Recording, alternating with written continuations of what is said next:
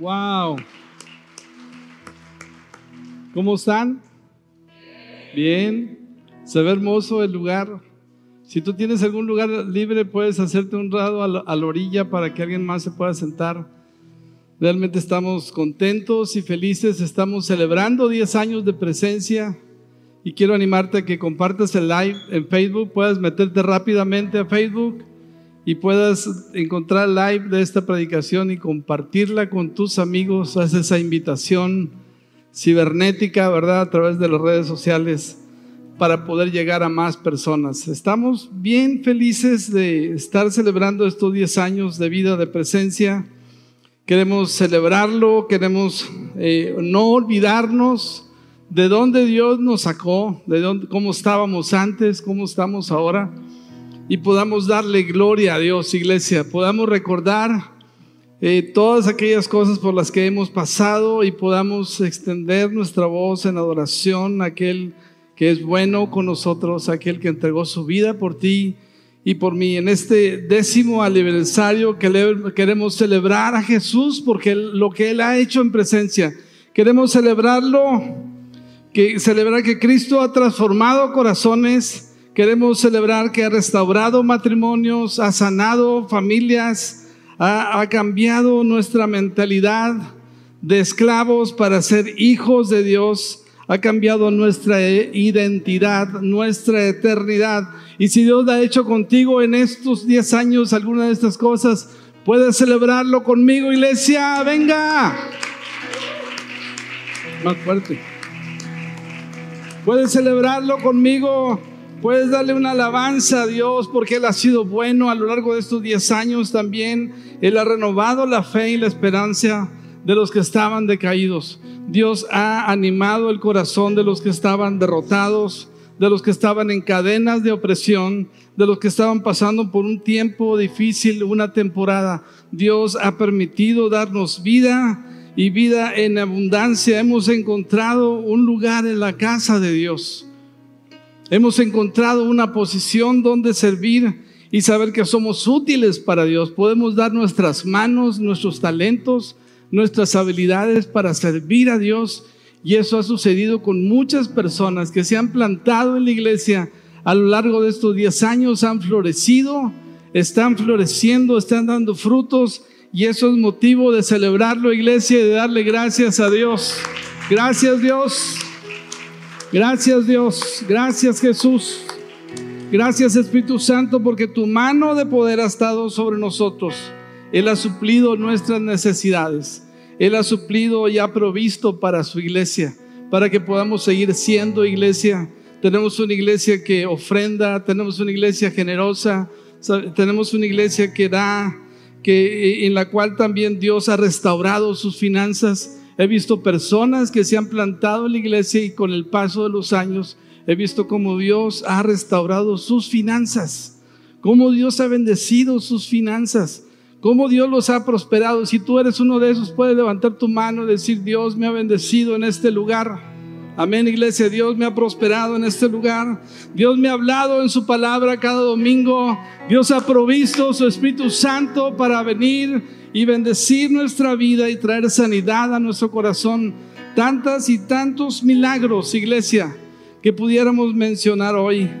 A lo largo de estos 10 años hemos podido ver su mano, su poder su gracia sobre nosotros. Y sabes que estamos celebrando un mes de marzo de gratitud a Dios, de celebración. No me había tocado predicar a mí, así que por eso lo estoy haciendo. Quiero no olvidarme del pasado. Quiero tener presente el pasado para tener ese corazón agradecido para con Dios. Amén. No olvidemos de dónde nos sacó el Señor y podamos ver hacia atrás y ver ahora cómo Dios nos ha bendecido tanto. Dios nos ha dado hijos, nos ha dado una familia, ha restaurado nuestro corazón. Sí, estamos pasando por una crisis tremenda en nuestra vida, pero hemos encontrado en este lugar el alimento, la paz que Dios puede dar. Así que yo te invito a, a que te pongas de pie y podamos celebrar estos 10 años con ese corazón dándole gracias a Dios. Así como lo escuchamos ahorita en estos testimonios, que nuestra voz sea un testimonio, Que nuestras palabras sean un testimonio más de fidelidad, de la fidelidad de Dios sobre nosotros, iglesia. Así que, ¿por qué no cierras tus ojos y levantas tus manos y le dices, Dios, gracias? Gracias Jesús, gracias Jesús. Gracias Señor porque me has traído a esta casa. Gracias Señor porque en este lugar hemos escuchado tu palabra. Hemos escuchado tu voz Señor.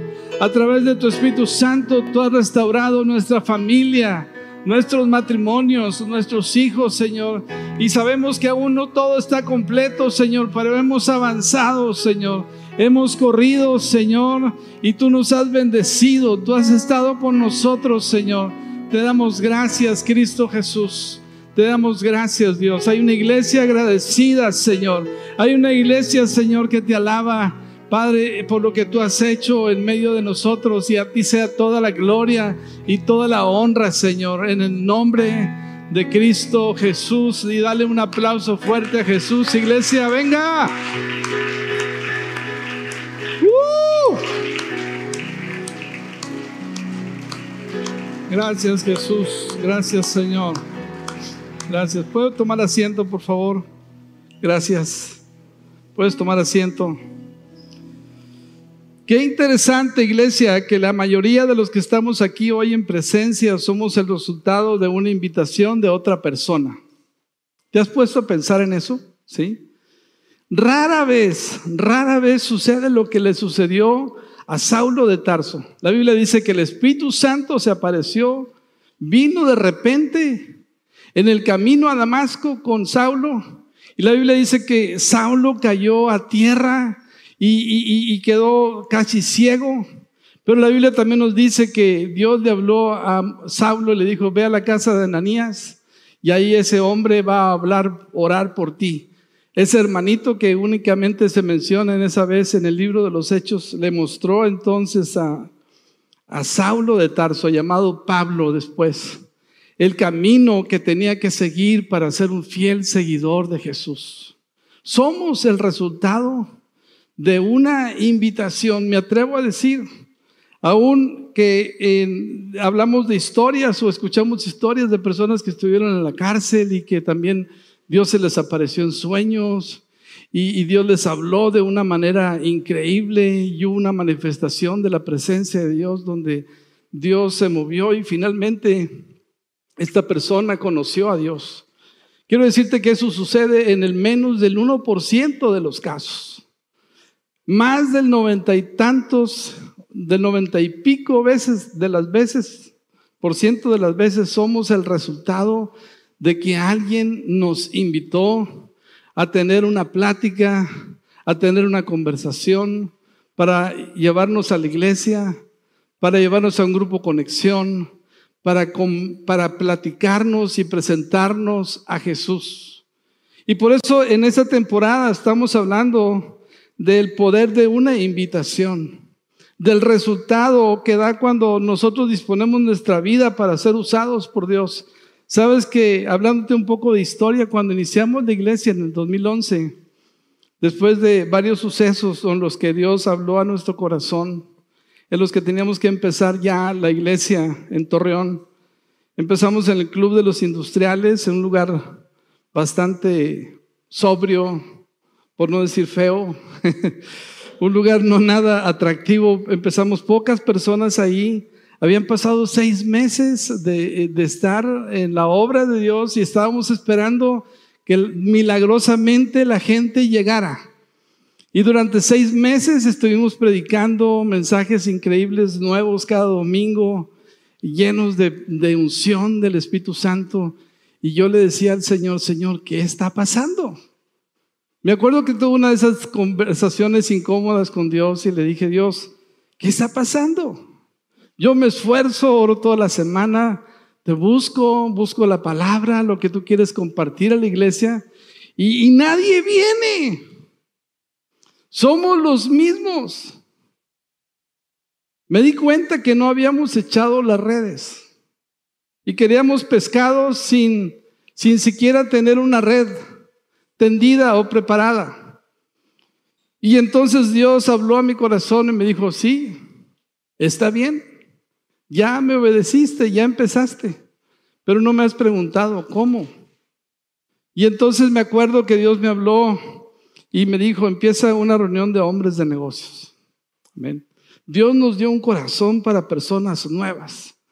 Empieza una, una reunión eh, de personas que no tienen ninguna relación con la iglesia, que no conocen a Jesús.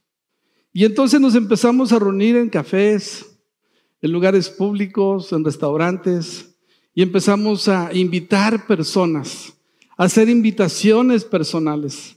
Las tres personas, los tres hombres que habíamos ahí en la iglesia, nos dimos a la tarea de, de invitar a las personas que conocíamos y, y, y, entonces poco a poco se empezaron a agregar personas a ese grupo de hombres de negocios. Les llamamos haciendo negocios a la manera de Dios. Y es la manera en que extendimos la red.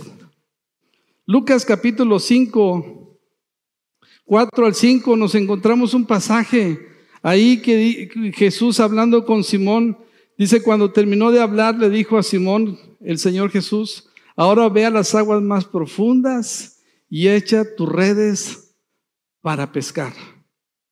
Maestro, respondió Simón, hemos trabajado mucho durante toda la noche y no hemos pescado nada. Así me encontraba yo, ¿verdad? Haciendo esfuerzos humanos, echándole ganas, predicando sermones ungidos, pero no había nadie, ¿sí? No hemos pescado nada, pero si tú lo dices, echaré las, las redes nuevamente. Y empezamos a hacerlo. Entonces empezamos a invitar personas de fuera Empezamos a echar la red, empezaron a llegar los peces, las personas. Rápidamente se corrió la voz. Entendí que Dios me había preparado por mucho tiempo. Yo soy, eh, había estudiado una carrera en el TEC de Monterrey, una maestría en, en administración. Había sido un hombre de negocios desde muy joven. A los 30 años me independicé del negocio, del, único trabajo que tuve como empleado. Y empecé mi propia empresa a los 30 años de edad. Y desde muy pequeño tuve negocios. Entonces Dios usa todo lo que Dios ha preparado a lo largo de tu vida para un momento especial. Y ahí estaban nosotros entonces listos y preparados para una oportunidad que nuestros ojos no habían visto, pero que Dios tenía desde, desde antes de que nosotros lo pensáramos, eh, cocinando y preparando para que entonces pudiéramos ser una iglesia preparada para alcanzar personas nuevas. Sabes que, que eh, fue algo increíble. Ustedes vieron algunas fotos aquí, pero hay otras muchas fotos de, de, grupos de 60, 80 personas que nos reuníamos en el Realín. Y finalmente nos fuimos a un auditorio más grande. Y es increíble lo que Dios empezó a hacer. Los hombres empezaron a creer a Dios empezaron a ver sus esposas un cambio en la vida de sus esposos y dijeron, pues vamos donde está yendo él, ¿verdad? Porque algo le está pasando y yo quiero saber qué está pasando con, con mi esposo y es así como empezaron a llegar mujeres y familias a la vida, ¿sí? Aquellos empezó a llenar de personas y creo que la Biblia nos habla de ese corazón, de ese corazón hambriento por querer que buscar que muchas personas conozcan a Jesús. Y creo que en esta nueva temporada de presencia, ahora en estos próximos 10 años, Dios quiere refrescarnos la visión y Dios quiere que nosotros tengamos ese corazón hambriento porque la casa esté llena de personas y que muchas personas conozcan a Jesús. Y en 1 Corintios capítulo 9, versículo 16, quiero que abras tu Biblia porque este fue un pasaje significativo para nosotros en el inicio de presencia. Este pasaje nos dio la luz necesaria y la dirección de parte de Dios de la forma en que teníamos que ser y, hacer iglesia para alcanzar a los no alcanzados. Y dice en 1 Corintios 9, 16. Veamos el corazón de un hombre que se llama Saulo, ahora Pablo, ese apóstol, con ese corazón, con hambre de predicar la palabra, de compartirle a otros. Y quiero que todos nosotros podamos dejarnos llevar por, por este pasaje y podamos personalizarlo a nuestra vida. Y dice Sin embargo, predicar la buena noticia no es algo de lo que pueda jactarme, dice Pablo. Estoy, ¿qué? Obligado. Estoy obligado por Dios a hacerlo. Yo quisiera, iglesia, que nosotros pudiéramos sentir la misma pasión y la misma intensidad de lo que está sucediendo en el corazón de Pablo. Que podamos decir, como lo dice él en esta, en esta palabra, estoy obligado por Dios a hacerlo. Qué terrible sería para mí si no predicara la buena noticia. Que nosotros igualmente pudiéramos poseernos de esta palabra y pudiéramos sentir esa carga que siente Pablo diciendo, qué terrible sería para mí, qué mal, qué situación tan compleja me sentiría yo si no predicara la buena noticia. Wow. Pablo realmente había sido comprendía el valor de la eternidad. Sabes que muchas veces no compartimos a otros porque no entendemos el valor de la eternidad. No comprendemos el, valioso regalo de la salvación y el proceso que hay de que Dios arrebate un alma del infierno y la traiga a los cielos. La seguridad de la salvación que una vez que entregas tu vida a Jesús, el único y suficiente Salvador, Jesús dice que aunque mueran, van a resucitar juntamente conmigo. Si entendiéramos el valor de la salvación, tendríamos ese, ese sentido de urgencia, de compartirle a otros. Como lo dice Pablo, estoy obligado por Dios a hacerlo, que sentamos esa obligación, esa expectación también. Qué terrible sería para mí si no predicara la buena noticia. Y dice el versículo 19 al 23, quiero que pongan mucha atención, porque eso es parte fundamental de la visión de presencia. Dice, a pesar de que soy un hombre libre y sin amo, me he hecho esclavo de todos para llevar a muchos a Cristo. Y, y Pablo entonces nos habla de tres tipos de personas aquí. Dice, cuando estoy con los judíos, vivía como judío para llevar a los judíos a Cristo. Cuando estaba con los que siguen la ley judía, yo también vivía bajo esa ley. A pesar de que no estoy sujeto a la ley, me sujetaba a ella para poder llevar a Cristo a los que están bajo la ley. Pero también dice, cuando estoy con los gentiles, quienes no siguen la ley judía, yo también vivo independientemente de esa ley para poder llevarlos a Cristo. Pero no ignoro la ley de Dios, obedezco la ley de Cristo. Y cuando estoy con los débiles, me hago débil con ellos, porque deseo llevar a los débiles a Cristo. Sí, con todos trato de encontrar algo que tengamos en común. Es decir, no me presento como una persona religiosa.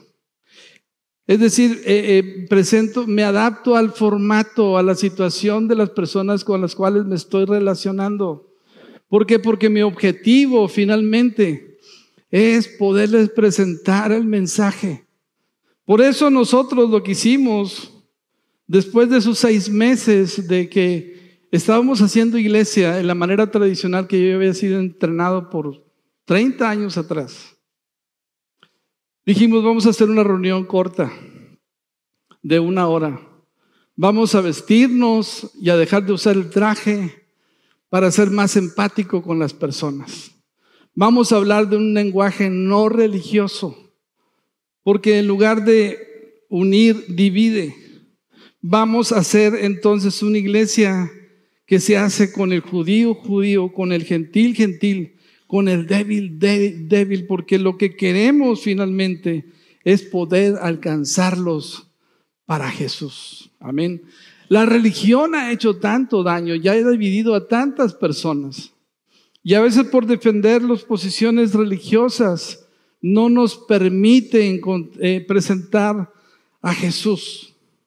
Y eso es lo que había en el corazón de este hombre, un corazón hambriento, un corazón hambriento por poder llevar personas a Jesús. ¿Me estás captando, iglesia? ¿Sí? Ahora quiero, quiero que leas el versículo 23 conmigo. Dice, hago, léelo conmigo por favor, 23, hago lo que sea para difundir la buena noticia y participar de sus bendiciones. Hago lo que sea. Me entrometo en una reunión, voy a una reunión de negocios, a un desayuno, este, estoy ahí presente, no me comporto como alguien raro, sino más bien estoy presente para buscar la oportunidad de presentar a Jesús. Y encuentro que el primer modelo no era Saulo de Tarso ni Pablo. El primer modelo era Jesús mismo. ¿Qué hizo Jesús para poder convivir con aquella mujer samaritana? Hizo lo que sea, lo que fuera necesario, porque un judío no podía hablar con un samaritano y menos con una mujer, y menos si él era un rabino, su posición era de rabino. Pero a él no le importó las diferencias. Él se acercó a aquella mujer samaritana, se hizo amigo de María, Marta y Lázaro, comía con ellos, convivía con ellos, cenaba con ellos, platicaba con ellos. Lo mismo lo hizo con aquella mujer adúltera, lo mismo lo hizo con muchas personas. Jesús adaptó el formato de la envoltura para poder realmente mostrar el corazón de Dios a las personas. Por amor a las personas hacemos lo que hacemos, porque queremos finalmente ganar personas para Jesús. Y creo, iglesia, que nosotros en esta segunda temporada tenemos que recapacitar y volver a esos principios que nos dieron razón de ser como iglesia.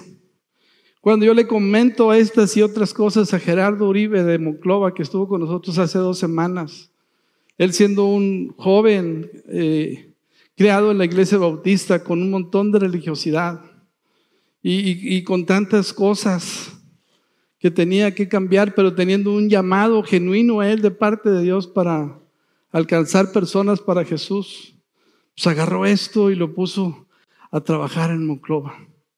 Hoy más de mil personas, tres iglesias en Monclova, están siendo, pudieron ser alcanzadas por una invitación personal a creerle a Dios y a creerle al llamado que Dios había puesto sobre él.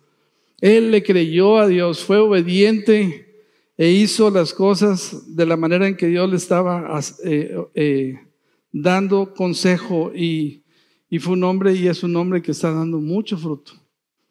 Creo, iglesia, que nosotros tenemos que entender el poder de esa invitación y que Dios nos ha dado un poderoso mensaje a cada uno de nosotros. Hay un mensaje que vale la pena, hay un mensaje grande, hay un mensaje de poder, hay un mensaje que transforma vidas que Dios ha puesto y ha plantado en tu corazón para que tú puedas compartirlo a otras personas. Amén.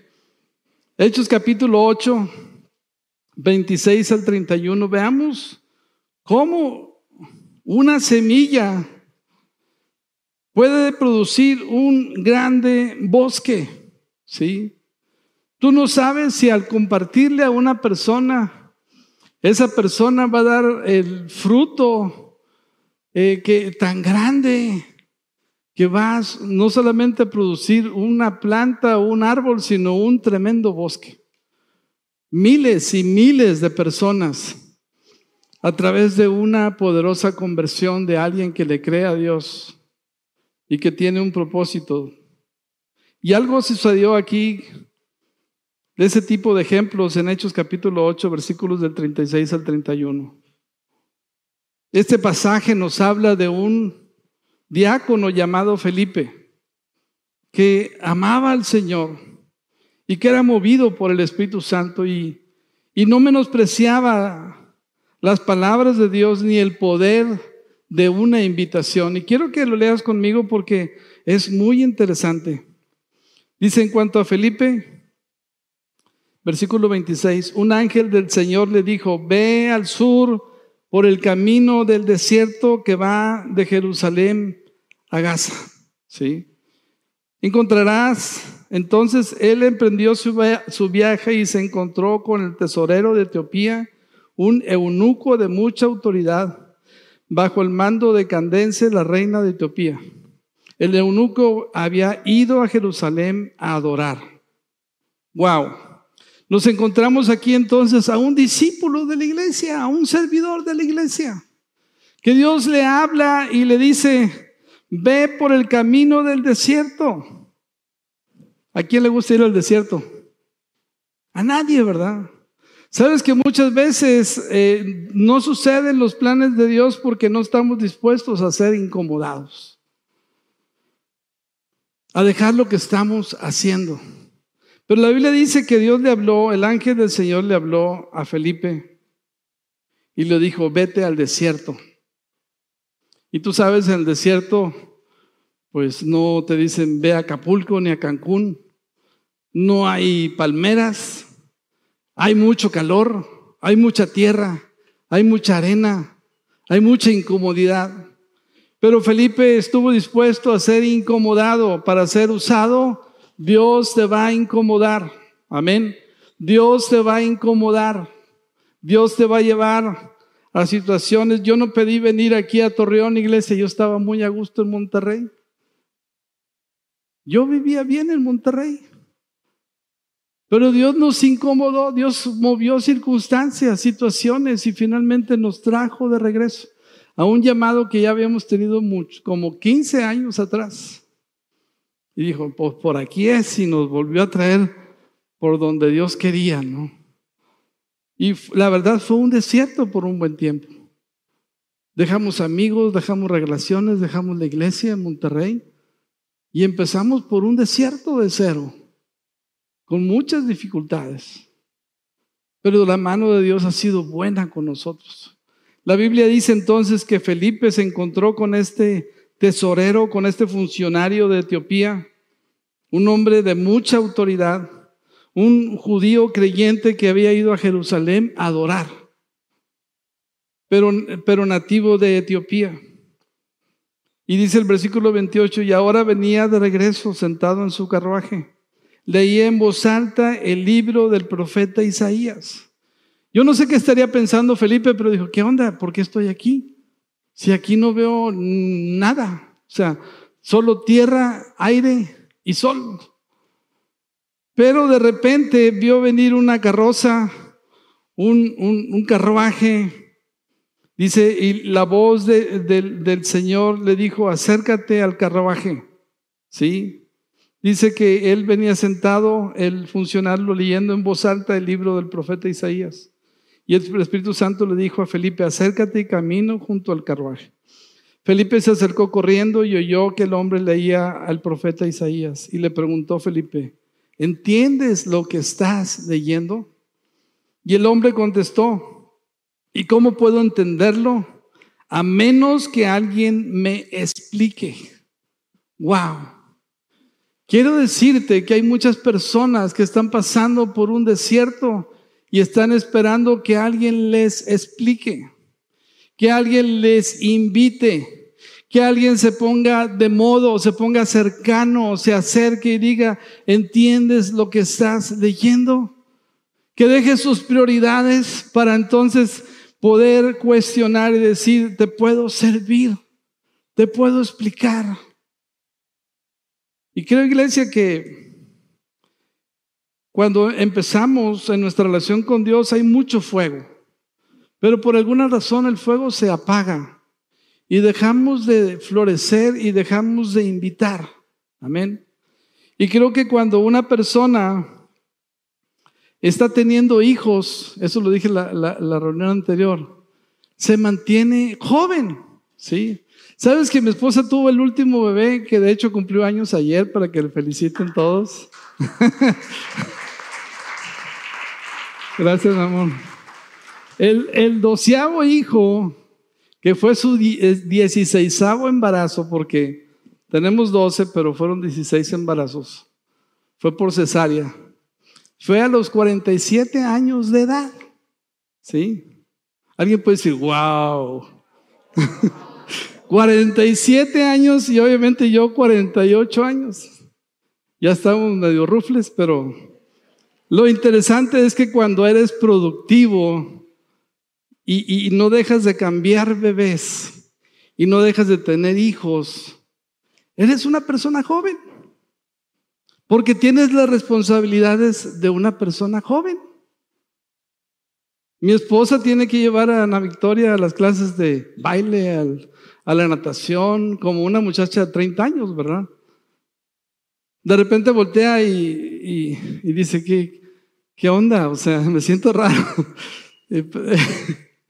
Pero son puras muchachas que tienen hijas de la misma edad que, que Ana Victoria, ¿sí? ¿Qué sucede, iglesia? Que cuando nosotros estamos siendo fértiles y produciendo hijos, entonces estamos en esa dinámica de anhelar, eh, tratar y trabajar con pequeños. Y creo que eso nos puede suceder como iglesia. Podemos acomodarnos a recibir personas de otras iglesias y está bien si eso es movido por el corazón de Dios. Escúchame bien, si eso es movido por el corazón de Dios. Pero si tú quieres saber cuál es el anhelo de Dios y del corazón del pastor, es que Dios traiga personas nuevas. Es que vengan muchos hijos nuevos y puedan experimentar a Jesús en su vida. Y nosotros como iglesia haciendo todo lo necesario para adaptar el formato, para que ellos conozcan a Jesús. Y yo quiero invitarte a esa visión. Yo quiero que te subas al barco de esa visión de lo que Dios nos ha dado como iglesia y que podamos ver ese corazón de Pablo, ese corazón de Jesús por alcanzar a las personas nuevas que no tienen una relación correcta con Dios y nosotros podamos ser usados como Felipe, ser incomodados si es necesario ir hasta el desierto y estar atentos ahí para el momento oportuno como estuvo él, en que el Espíritu Santo le dijo, acércate al carruaje. ¿sí? Dios ha preparado personas que están pasando por una crisis en su vida y Dios te ha puesto ahí en esas relaciones y en esas oportunidades con compañeras de trabajo, con jefes, con proveedores, con amistades en las cuales tú puedes ser la voz de Dios para ellos. Amén. Si tienes ese corazón sediento y hambriento. Ahora tú puedes decir, bueno, es que yo no estoy preparado, pastor. Dice la Biblia en 2 Corintios 4, 7 al 13. Quiero leer estos dos pasajes. Dice, ahora tenemos esta luz que brilla en nuestro corazón, pero nosotros mismos somos como frágiles vasijas de barro que contienen este gran tesoro. Esto deja bien claro que nuestro gran poder proviene de Dios, no de nosotros mismos. Sin embargo, versículo 13. Seguimos predicando porque tenemos la misma clase de fe que tenía el salmista cuando dijo, creí en Dios, por tanto hablé. Amén, iglesia. Es tiempo, iglesia, de creerle a Dios. Es tiempo de no vernos con conmiseración. Es tiempo de no estar volteando a ver nuestras heridas, sino entender que Dios ha puesto ese tesoro de las buenas noticias en vasos de barro en personas humanas, en personas que no tienen nada de importante, sino saber que lo que nos hace importante es que somos hijos de Dios, que tenemos una palabra segura, poderosa, que transforma vidas, que cambia eternidades. Así que la Biblia dice que por, porque creí en Dios, por tanto hablé. Es tiempo, iglesia, que nosotros levantemos esta nueva generación que le cree a Dios y habla el mensaje. No se avergüenza del Evangelio. El Evangelio es lo que la gente necesita. La gente necesita buenas noticias. Y solo Jesús trae buenas noticias. Dios quiso que el mundo fuera salvado, fuera salvo a través de la predicación del Evangelio. Primera de Corintios 1:21 dice, ya que Dios en su sabiduría se aseguró de que el mundo nunca lo conociera por medio de la sabiduría humana, usó nuestra predicación ridícula para salvar a los que creen. Amén. Dios necesita que tú abras tu boca. Amén. Dios necesita de personas como tú y como yo, comunes y corrientes, que le crean a Dios y que se apasionen y tengan ese corazón hambriento, ese corazón que tiene Jesús por ver su casa llena. Y no nos detengamos, iglesia, no nos detengamos. Tú no sabes el capital que puede haber en una persona que aparentemente se ve gris, pero esa persona tiene un llamado tremendo y va a producir mucho fruto. ¿Sabes que la persona que me convirtió, que me compartió a mí el Evangelio, era un cristiano común y corriente? Te puedo decir que quizá yo fui la única persona que él pudo llevar a los pies de Jesús. Te lo puedo asegurar porque conviví con él muchos años, muchos años después de ser cristiano. Pero gracias a que él fue fiel en predicar el mensaje, hoy miles y miles de personas han escuchado el mensaje de iglesias que pudimos empezar y pudimos ser punta de lanza en Toluca, en la Ciudad de México, en Reynosa, en Ciudad Mante, en muchas ciudades de la República. Hoy muchas personas, el fruto de esa conversión, trajo mucho fruto. Y yo te digo, te quiero preguntar en esta mañana, incomodarte de parte de Dios, ¿cuántas personas estás acumulando en, en las coronas que Dios quiere darte? ¿Cuántas personas has llevado al cielo, iglesia? ¿Cuántas personas puedes decir, Dios, eh, gracias porque me has usado, ha sido un privilegio?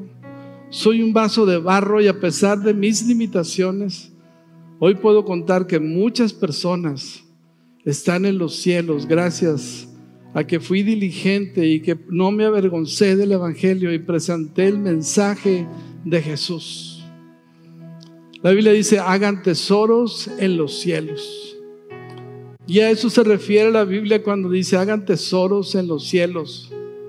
No tengas una cuenta en, blanco, iglesia. No tengas una cuenta donde hay unos cuantos pesos. Amén. Cuando tienes el mensaje y tienes la juventud y tienes la palabra más poderosa para poder compartir. Ahora me puedes decir, oye pastor, pero es que yo no soy un predicador. ¿Cómo puedo compartir de Jesús? Y mientras la banda sube, quiero compartirte rápidamente cuántos, cuatro puntos prácticos para compartir el mensaje. Y esto los enseñamos en Descubre. Y quiero que tomes nota. Número uno, acepta tu responsabilidad. Creí en Dios, por tanto hablé. Acepta tu responsabilidad. Número dos, trabaja y construye una relación. ¿Sí? Haz tu lista de inventados potenciales, ora por ellos. Vivimos en un mundo de relacionado donde tenemos clientes, proveedores, amigos, compañeros, familia. Trabaja y construye esa relación. Número tres, comparte tu historia. Comparte tu testimonio. ¿Y qué es tu testimonio? Cuenta un antes y un después. ¿Cómo era antes tu vida? ¿Cómo es hoy tu vida? Ese es su testimonio. Número cuatro, da una invitación personal. Insiste y acompaña. Cuando traigas un invitado, siéntate con él. Muéstrale que es la persona más importante en este lugar. Sea atento con ella, porque creo que es lo que haría Jesús. Entonces tenemos cuatro puntos prácticos. Acepta tu responsabilidad personal. Trabaja y construye esa relación y esas relaciones que ya tienes. Comparte tu historia, tu testimonio y da una invitación personal. ¿Sabes que Andrés le dijo a Pedro, su hermano, ven y ve? Algo veía Pedro en la vida de Andrés, su hermano, que no era igual. Y Andrés no tenía ninguna preparación, quizás había pasado un día, pocos días y las palabras que fueron suficientes para traer la atención de Pedro, el que se convirtió como uno de los padres de la iglesia cristiana, fue ven y ve, ven y escucha a Jesús, ven a la iglesia, escuchemos a Jesús. Y eso transformó la vida de Pedro. Wow. Y quisiera terminar con Lucas capítulo 14, 23 y pedirte que te pongas de pie, por favor. Lucas 14, 23. Y quiero que esa palabra la recibas de parte de Dios para nosotros porque es el corazón de presencia, ¿sí? Es uno de los versículos que son parte de nuestra cultura. Y eso es lo que nos mueve, iglesia. Y dice Lucas 14, 23, entonces su amo, quiero que lo digas conmigo, léelo conmigo, entonces su amo dijo a presencia, y esa parte presencia, permítemela poner, yo se la puse ahí. Entonces su amo dijo a presencia, ve por los senderos y detrás de los arbustos, y a cualquiera que veas, insístele que venga para que la casa esté llena. Amén, iglesia, para que la casa esté llena.